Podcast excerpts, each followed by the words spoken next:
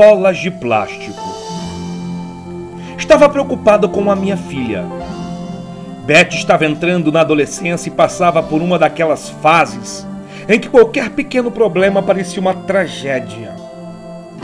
Nos últimos tempos, andava cabisbaixa porque uma de suas melhores amigas resolvera implicar com suas roupas e debochar de tudo o que ela dizia.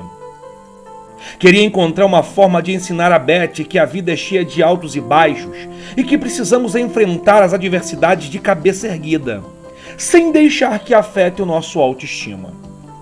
Mas fazer com que ela compreendesse isso não seria uma tarefa fácil. Como a maioria das meninas de sua idade, Beth achava que os pais viviam em outro mundo e não entendiam nada dos seus problemas. Minha vida é uma droga. Ninguém se importa comigo e às vezes penso que ninguém ligaria se eu não estivesse mais aqui. Ela respondeu uma noite quando tentei conversar com ela sobre a melhor maneira de lidar com as críticas das amigas. Eu e sua mãe nos importamos.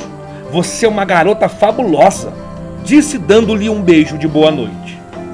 Antes de dormir, conversei com minha mulher, Nancy, sobre o que podíamos fazer para ajudar Beth. Pensamos numa boa estratégia.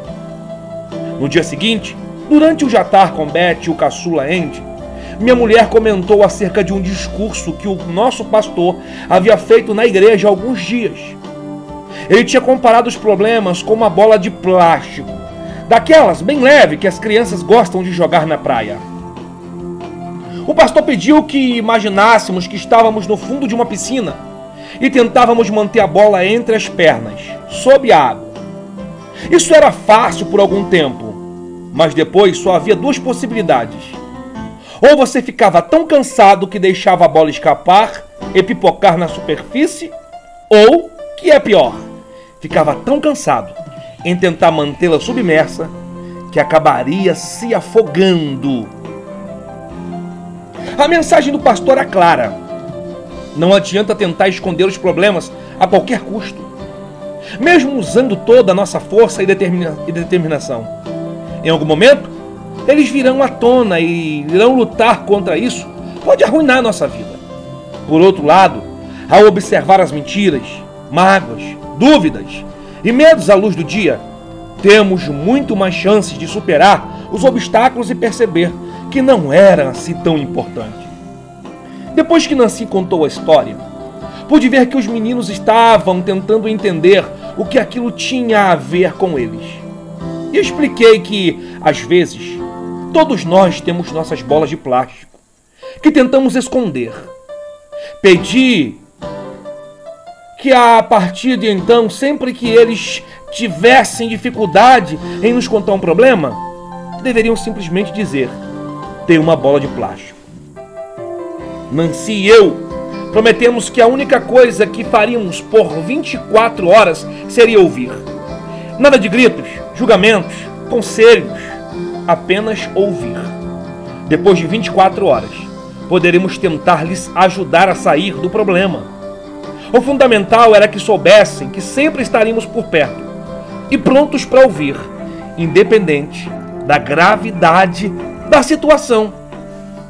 Através dos anos, eles nos apresentaram muitas bolas de plástico.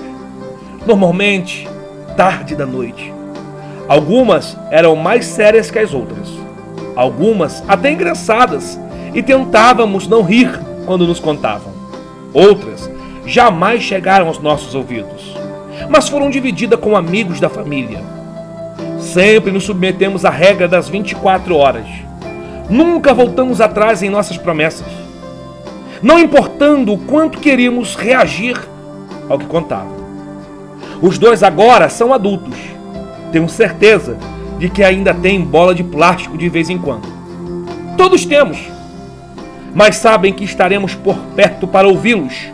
Afinal, o que é uma bola de plástico? Algo que desaparece quando você a solta ao vento.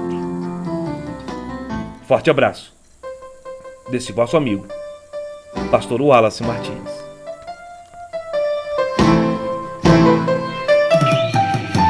oh.